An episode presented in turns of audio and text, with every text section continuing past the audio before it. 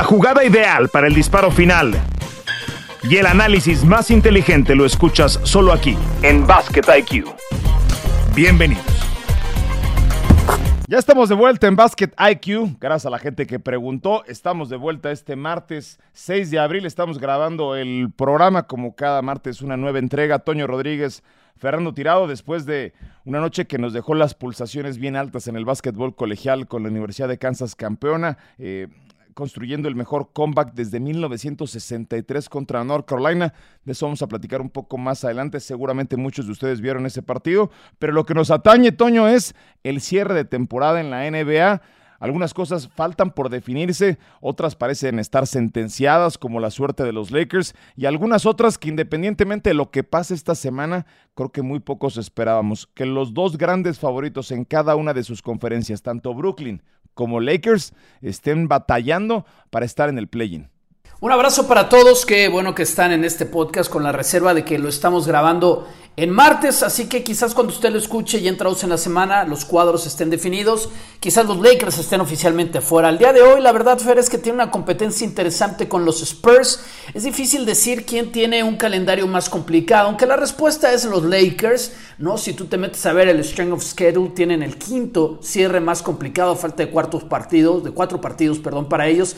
San Antonio, sin embargo, pues tampoco está tan lejos de ahí. El equipo de los Lakers todavía va a ver a los Suns la noche este martes, va a ver a los Warriors, va a ver a los Nuggets, equipos, digamos, del lado difícil. Y del lado sencillo tiene Oklahoma, pero aquí te va lo de San Antonio, que tiene a Golden State, que tiene a los Maps, que tiene a los Nuggets y que tiene a los T-Wolves. Así que está muy, pero muy cerrado. La verdad es que San Antonio está jugando mejor básquetbol para quedarse con esa décima posición.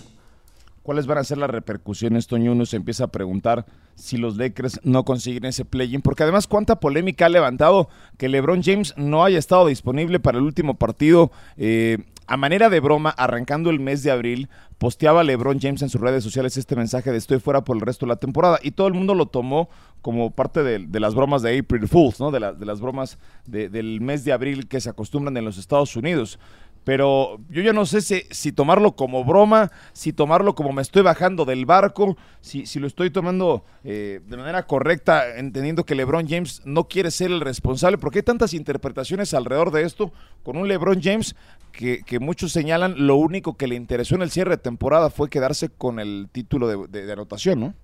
Que no es poca cosa, pero ya, lo hemos comentado en este podcast, Fer. Yo no creo, y en las transmisiones que hacemos para, para la tele internacional, yo, yo no creo que solamente sea eso con LeBron James. Es un equipo tan limitado, es un equipo que no tiene clase media, solamente tiene tres de clase muy alta no hay clase media, necesitas clase media para trascender en esta liga y todo lo demás pues, pues viene debajo de esa clase media.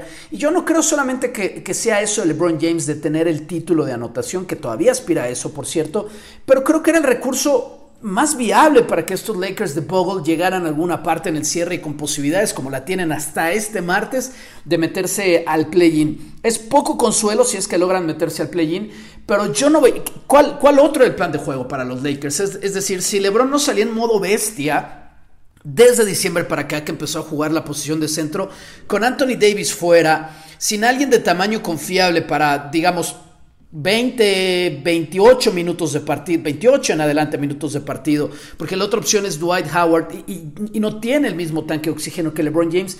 ¿Cuál era el plan de juego? ¿Russell Westbrook? Evidentemente no. Carmelo Anthony, pues tampoco para un volumen importante de juego y, y que todos se combinaran alrededor de LeBron, puede ser, pero eso lleva tiempo y para rescatar este barco es evidente que le interesa y quiere ese título, ¿no? Para que LeBron pueda decir, ok, no vamos a playoffs, pero no es mi culpa. Yo lo dejé todo, yo sigo siendo, el, a mis 38 años, sigo siendo el máximo anotador en esta liga, en esta temporada.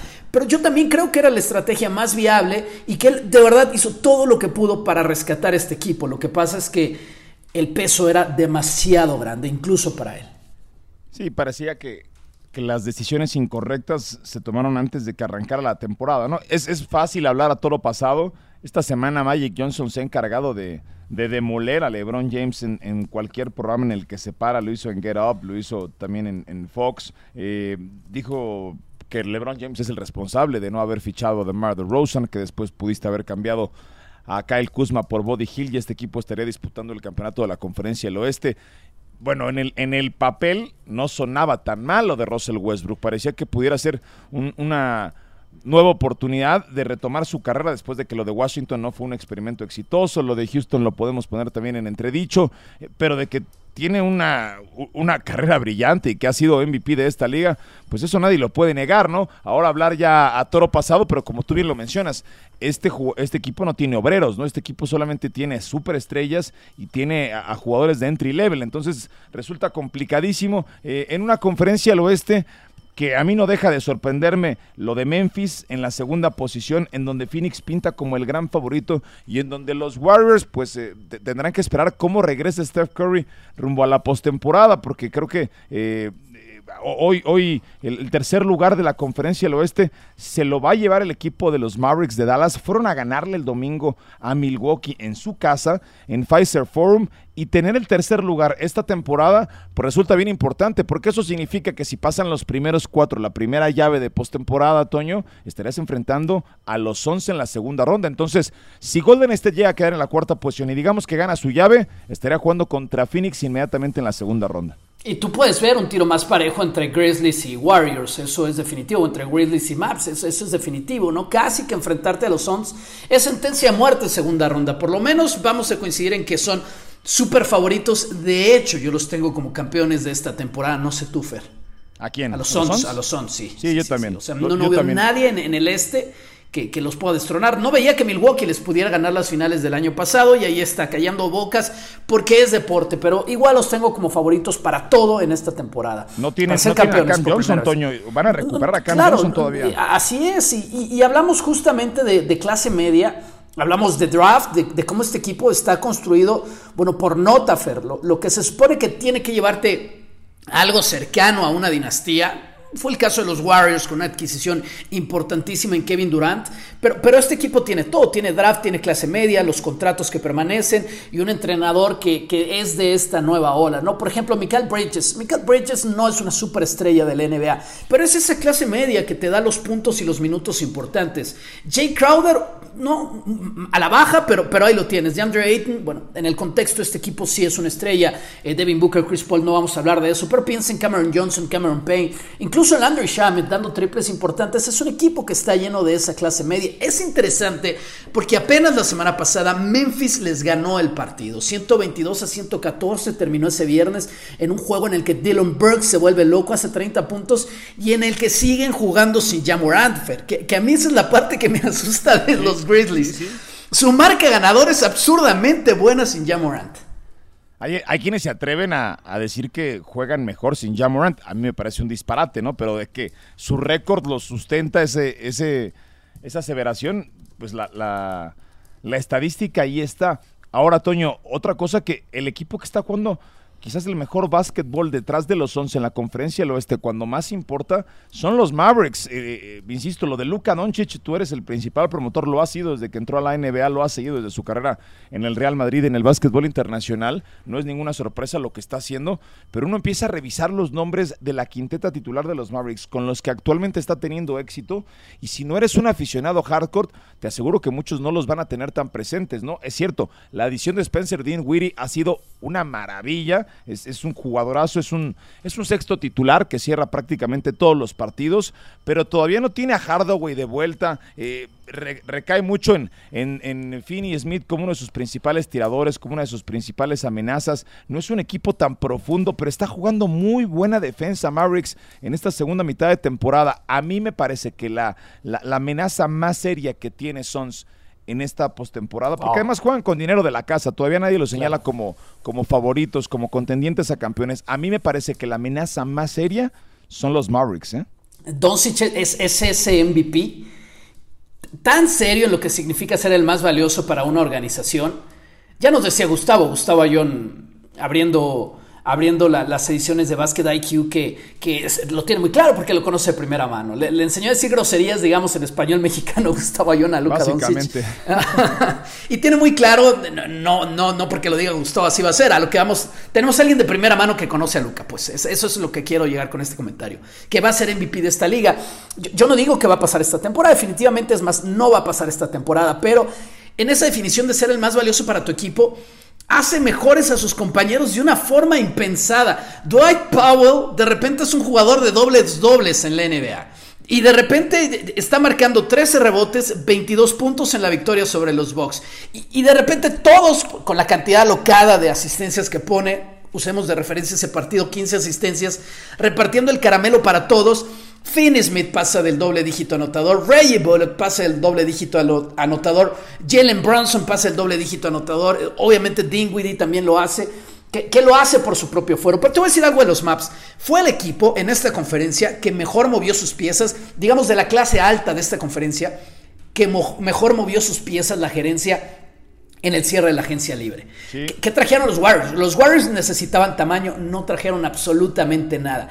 Y ese cambio, la salida de Porzingis por la llegada de un segundo playmaker, ha convertido en este equipo en uno de un cierre endemoniado. Bueno, ya está Bertans, Toño. O sea, Bertans representa otra amenaza a la distancia que le permite trabajar a Luka Doncic. Eh, pero insisto, juegan un básquetbol muy coordinado y lo que los hace contendientes en la segunda mitad de campaña es que es un equipo muy versátil para defender entre Powell, entre Dinwiddie, lo de Doncic que es evidentemente el punto débil de esa defensa, lo del mismo Jalen Bronson que se ha convertido titular en esta segunda mitad de temporada. A mí me gusta mucho lo que estoy viendo del equipo de Dallas e insisto, es un equipo que nadie le está cargando la obligación de ser campeón, todavía parece un, un proceso en formación, un proceso en desarrollo, así es que ellos van a jugar muy ligeritos la postemporada. Me gusta mucho Dallas rumbo al, al playoff.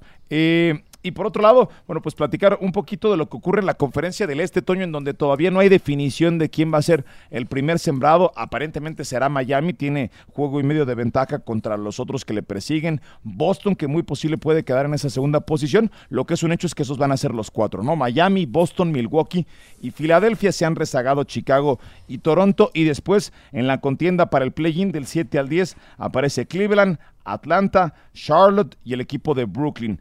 Ahí sí ya está definido quiénes son los 10 invitados a la, a la postemporada o al menos al torneo de repechaje, el Playing Tournament, que arrancará el próximo martes justamente.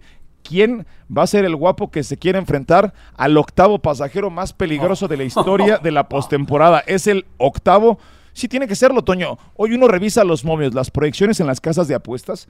La proyección de los Bucks para ser campeón de la conferencia este paga 2.8 a 1, más 280 es la línea. La de, los, la de los Nets está en más 300, siendo el segundo favorito, básicamente pagando lo mismo y, estimando que va a volver a ser la misma final de conferencia Brooklyn contra Milwaukee.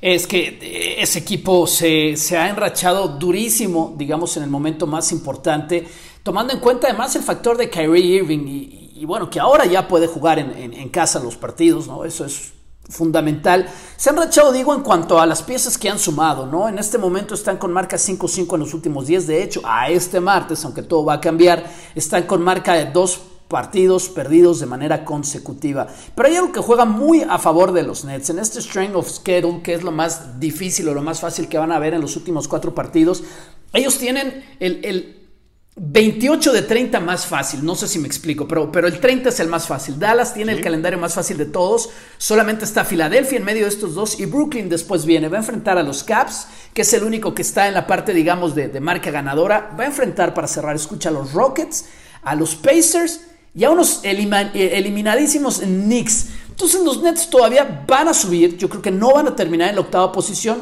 sin embargo, están empatados ahora mismo en, marca con Charlotte, que, va a haber todavía Miami, que va a haber todavía Chicago.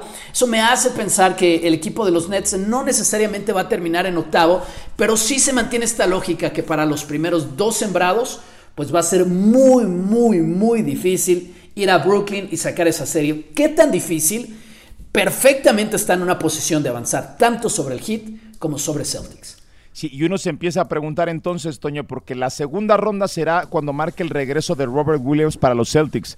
Enfrentar a Brooklyn sin Robert Williams va a ser complicadísimo para Boston. No va a partir como favorito, incluso teniendo a Robert Williams, pero sin tener a Robert Williams, ahí te encargo si la primera llave de postemporada, si es 2 contra 7 o si es 1 contra 8, si es que Boston queda en la primera posición, la tienen que jugar sin Robert Williams, que ya lo han dicho los pronósticos médicos, no regresará sino hasta la, hasta la segunda ronda. Eh, parecería ser más cómodo quedar en el cuarto lugar, en el tercer lugar, algo en donde aparece con más... Eh, digamos, con más certeza el equipo de, de, Filadelfia. Y hablando de Filadelfia, y bueno, pues la declaración de esta semana, después de una actuación de 44 puntos, 17 rebotes, 5 bloqueos, que fue monstruosa, aparece Joel Embiid en conferencia de prensa y dice, no sé qué más tengo que hacer para que me nombren el MVP, porque he dado lo mejor de mí, he tenido mi mejor campaña como profesional. Si no lo gano con esto, bueno, me quedo satisfecho porque no sé francamente qué más tengo que hacer para ser el MVP de esta liga, tratando de meter un poco de presión, o claro, tratando de predisponer a los votantes. La, la, mala suerte para Joel Embiid es que en la noche en la que él tiene esos números, uno voltea a ver la línea estadística de Nikola Jokic y es 38, 18, 7. Esa fue la línea estadística, 38 puntos, 18 rebotes, 7 asistencias para Nikola Jokic, que sigue siendo entre los dos el que tiene el mejor net rating, la mejor eficiencia. Casi todas las estadísticas, más allá de los puntos por partido, le favorecen al jugador europeo. Eh, no se limita a estadísticas, el tema del MVP se, trata también de una línea narrativa, de una historia, de tratar de vender un nuevo rostro, de tratar de hacer un poquito más grande el club de, de MVPs para, para vender más nombres por parte de la NBA. Pero si uno, eh, y, van a terminar con un récord prácticamente idéntico Denver y, Filadelfia, si uno voltea a ver quién ha hecho más con menos, quién ha tenido menos compañeros alrededor, eh, porque hay que recordar que a Denver se le lesiona a Michael Porter Jr., hay que recordar que tampoco ha tenido a Jamal Murray, hay que recordar que este equipo se transforme y ya no tiene a Campazo como base titular. Han pasado muchas cosas en Denver, lo que no ha pasado es que Nikola Jokic baje de nivel. Si uno se, apega estrictamente a los números, se lo tienen que volver a dar a Nikola Jokic. Está destrozando a los rivales Jokic. Cuando él se dispone en cualquier noche, los está destrozando. La diferencia también está en que se impone desde un lado atlético. En este partido que mencionas contra los Caps, que mete más de 40 puntos, los 5 bloqueos, a quien está enfrentando de centro de los Caps era Brown. Y, Brown, aunque es un jugador muy alto, es un jugador muy joven en esta liga, o sea, a Embiid le daban el balón en el poste bajo y de verdad era una remolcadora estilo Shaq. O sea, no, podía, aunque eh, Brown es, una pulgada más alta que Embiid, es un jugador de 7-1, Embiid es un jugador de 7-0. Lo, lo, remolcaba, bueno, ¿no? Con esta barredora de nieve y Jokic también lo puede hacer, pero, pero el juego de Jokic sigue siendo. De los Simpsons con eso. Así, ándale, como Don Barredora. Así, así, así, así, como Don Barredora, tal cual. Si quieres, te canto la canción de Don Barredora. venga, venga, venga. Eh, me llama usted, entonces voy. Don Barredor es quien yo soy. Esa es la canción de Embiid. Esa fue la canción de Embiid contra Brown. Y lo sacó del partido. Jokic es más versátil. Y mira, visitando la página oficial de la NBA en inglés, sus columnistas, los insiders, vamos, pues, son, plumas muy poderosas porque son las de la NBA en inglés, les pagan por hacer ese trabajo a la liga. En su última comparación de MVPs que se publica para empezar esta semana, Jokic es el 1. Embiid ni siquiera es el 2. El 2 tienen a Yanis como el segundo favorito y en tercer lugar tienen a Embiid. El tema es la narrativa, Fer. Le vas a dar, digamos, a, un MVP de forma consecutiva, como ya lo hiciste con Yanis a Jokic, le vas a dar un tercer a Yanis o le vas a dar el primer Embiid. Y yo por eso creo que se lo va a dar Embiid. No creo que la liga se atreva a darle MVPs consecutivos a jugadores internacionales. Ya lo hizo con Yanis, pero Yanis es Yanis. No creo que se atrevan a hacerlo con Jokic. Eh, luego la gente se pregunta quién lo decide, cómo lo decide. Pues es un grupo de votantes que incluye pues, a, nombres destacados de la prensa en los Estados Unidos, Ryan Russillo, que tiene a Mike Greenberg, que tiene a Zach Harper, que tiene a Rob Mahoney, que tiene a Bill Simmons, eh, tiene a Zach Lowe. Esos son los votantes que, que definen quién es el MVP de esta liga que por cierto en las últimas dos semanas, después de que Joel Embiid fue el favorito en Las Vegas con una línea negativa para ser el MVP, en las últimas dos semanas Nikola Jokic le ha dado la vuelta para ser eh, el jugador más valioso. Hemos señalado, Toño, a los Suns como claros favoritos en la conferencia del oeste. Y antes antes de cerrar el tema de la conferencia del este, ¿Te atreves a señalar a alguien como gran favorito para, para, llevarse la conferencia, a pesar de que Miami termine en el primer lugar? La forma en la que está entrando eh, el equipo de los Nets de Brooklyn por la puerta de atrás, pero que sigue siendo una gran amenaza de los otros que aparentemente son una misma clase social, ¿no? Milwaukee, Filadelfia y, por supuesto el equipo de Chicago. ¿Te atreves a señalar a un favorito o quién está jugando? Así como yo te decía, Mavericks me parece que es el que está jugando mejor básquetbol en el cierre en el oeste. ¿Hay uno que detectes que sea el mejor en este momento en el este? Sí, son los Celtics. E-, es el equipo que ha cerrado mejor. Si, los Mavs lo han hecho, a pesar de no tener a Williams, están con marca ganadora, llevan 8 de 2 en los últimos 10 Eh, eh, a ver, es que me hiciste varias preguntas en una. ¿Quién está cerrando mejor los Celtics? Esa es una respuesta. Si me atrevo a nombrar un gran una favorito. que nos enseñan en ESPN que no tenemos que hacer, ¿eh? Perdón, no hacer. ok, bueno, pero ya está. Pero ya está. Es un podcast, es, es, el podcast de Basket IQ. Aquí se, se, permite en esta edición. Eh, ¿quién, ¿Quién es el gran favorito? ¿Hay un gran favorito? La respuesta es no. No hay un gran favorito. ¿Quién es mi favorito? ¿Con quién está mi dinero? Con los Bucks. Voy a perder ese dinero. Sé que no va a ser una apuesta ganadora, pero si lo tengo que destinar a alguien es con los Bucks. Porque tienen la experiencia de campeonato. No creo que les alcance para subir el switch ya. Han perdido juegos muy importantes a lo largo de la temporada. En esos juegos divididos los han perdido. El caso de los Maps, el reciente, es uno, un parámetro muy fuerte aún con, con Giannis haciéndolo todo en la cancha. Mi dinero está con ellos porque tengo que destinarlo a alguien, tengo que decir quién creo que va a ser campeón de este lado de la llave. Eh, aunque estoy casi seguro que me voy a equivocar. Este, creo este que estamos es mejor Toño que el del año pasado, este de los no, Definitivamente ya no tiene a PJ ¿eh? No, no, definitivamente no. este equipo vive y muere del triple. El, el, domingo perdieron contra Dallas lanzando cualquier cantidad de triples. Em, empezaron muy encendidos y no va a bajar, no va a bajar su volumen de lanzar a distancia porque esa es, es, la forma en la que han tenido éxito pero, pero yo no estoy convencido de que este equipo sea mejor no, que, sea mejor el del año pasado y que sea mejor que estos Nets de Brooklyn a los que les ganaron, hay que recordar, en siete partidos el año pasado. Sí, de acuerdo. No, no, Fer, la respuesta es no. Ni siquiera creo de mejores que los de hace dos temporadas. Este equipo tenía tres años, si no cuatro, siendo la mejor defensa de la liga y el día de hoy no están entre las mejores defensas de la liga. En net rating están en la posición 14, un net rating que es dominado en este momento por Celtics. Y del otro lado, los Warriors se han mantenido ahí con 106 puntos por cada 100 posesiones.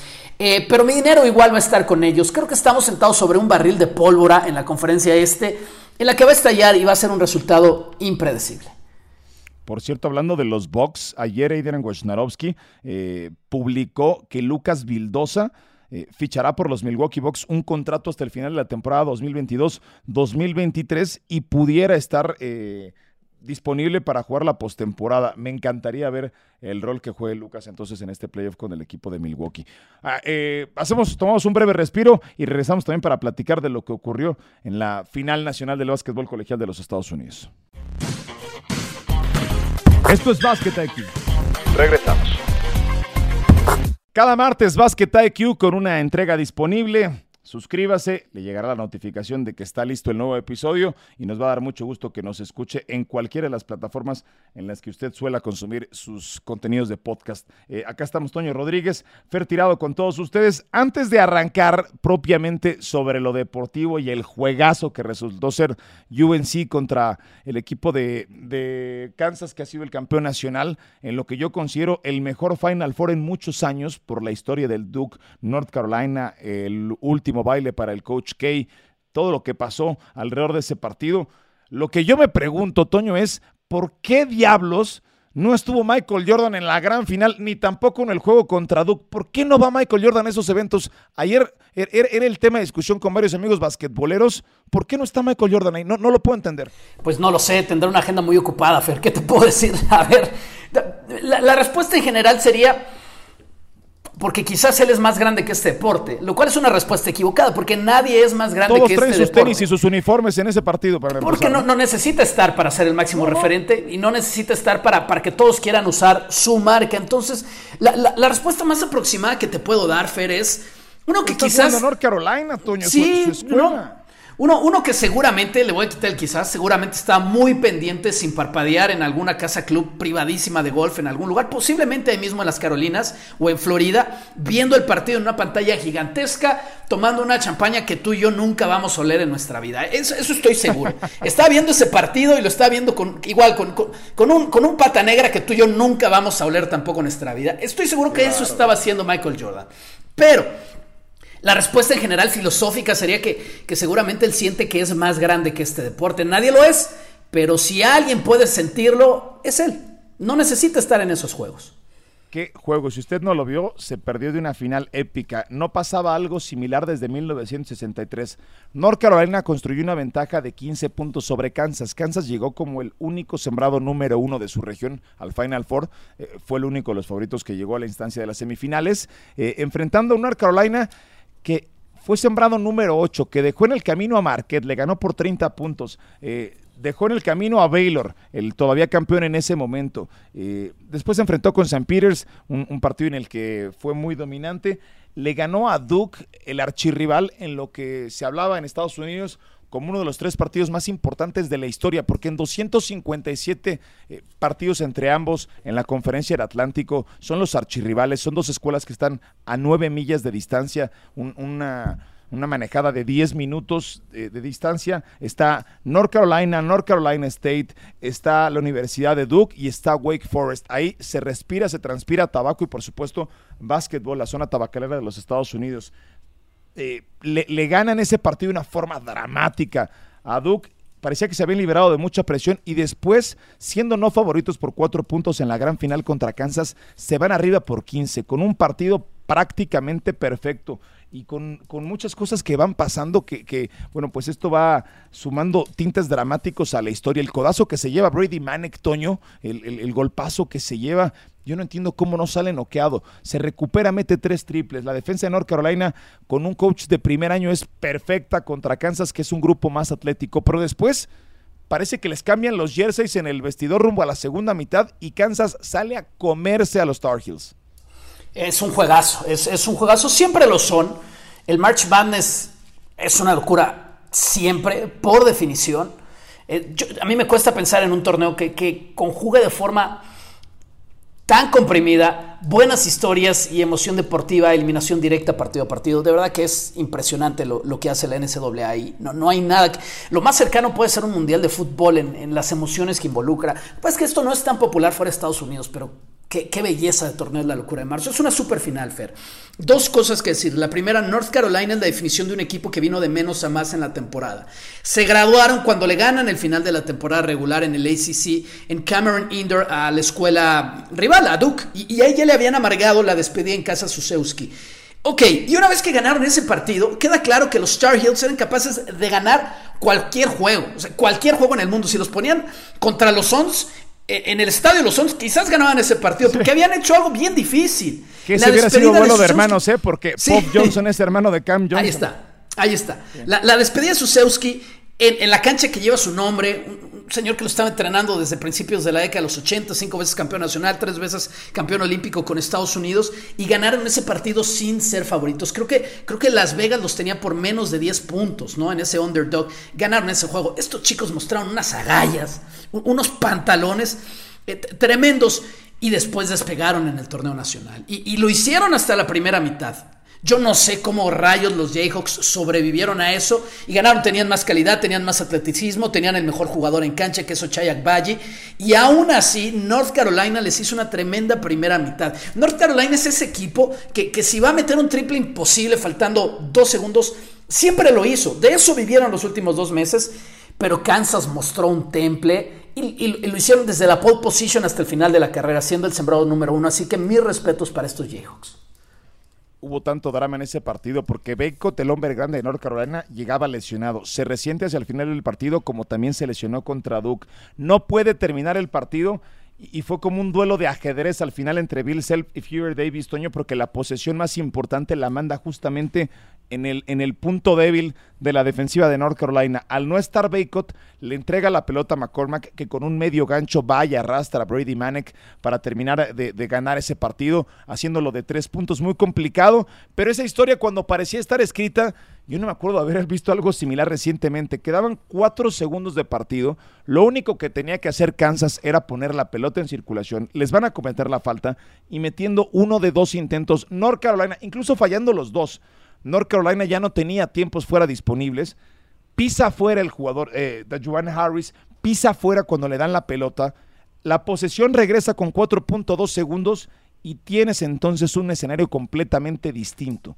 Con Caleb Love, que tuvo partidos de 30 puntos contra UCLA, de 28 contra Duke, de veintitantos también contra Marquette, con la pelota en las manos, el tirador más clutch del torneo para empatar el partido y mandarlo a tiempo extra. Todo esto en una atmósfera de 73 mil aficionados en, la Universidad de, quiero decir, en el domo de New Orleans parecía esto como la historia perfecta, Toño, porque hace 40 años en ese mismo escenario se celebraban 40 años de que Michael Jordan metió aquel jumper faltando 15 segundos contra Georgetown para la postre ser campeones nacionales con Dean Smith.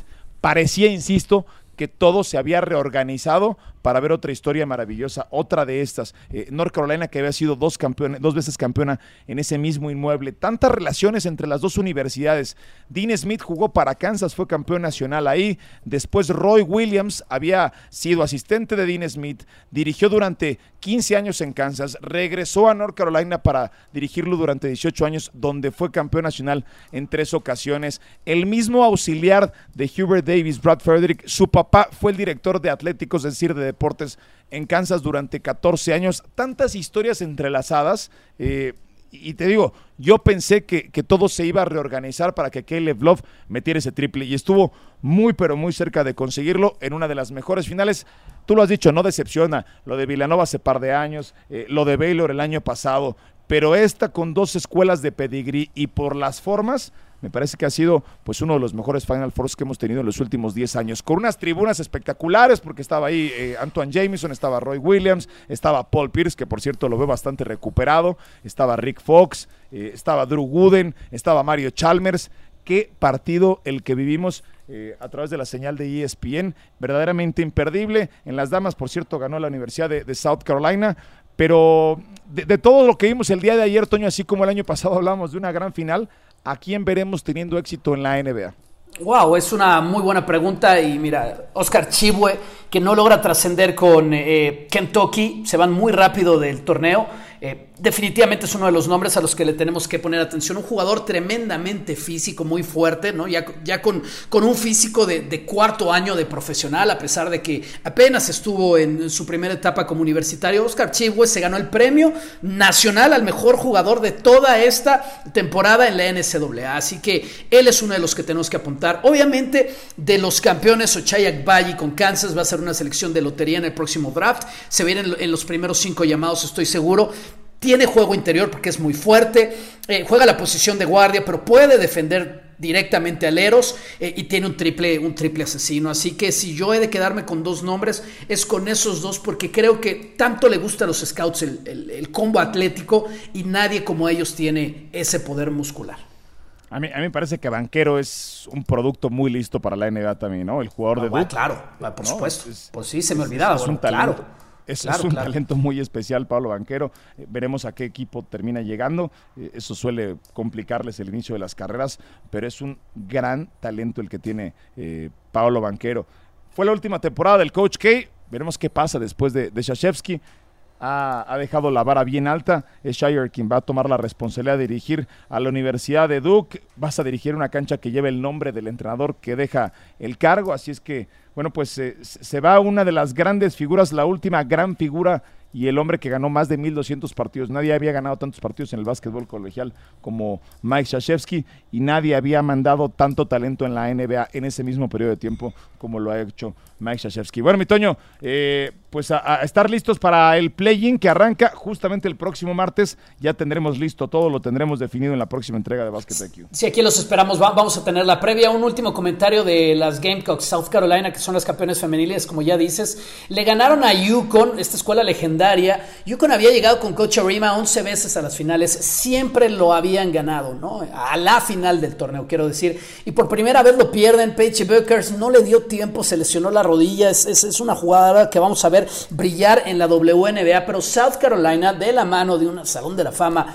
eh, que, dirige ese equipo, Don Staley, abanderada en su momento de los Estados Unidos para el 2004, de los Juegos Olímpicos, multimedallista como entrenador, la entrenadora de Estados Unidos que acaba de ganar la medalla de oro apenas en Tokio. Muy merecido para, para South Carolina. Pero así como tuvimos una final soñada en hombres, también pasó en mujeres. Toño, no me gustaría eh, sonar irrespetuoso, ni mucho menos. No tenemos un jingle todavía en, en Basket IQ, pero pudiéramos cerrar esta edición de nueva cuenta con Don Barredor. ah, claro. Pensando en Joel Embiid y que a, a, pesar de que no tiene los números, para mí se va a llevar el premio. me llama usted, entonces voy. Don Barredor es quien yo soy. Gracias. Esto ha sido Basket IQ. Suena la chicharra y el fuego se apaga en la duela. Nos escuchamos en una próxima emisión de Basket IQ.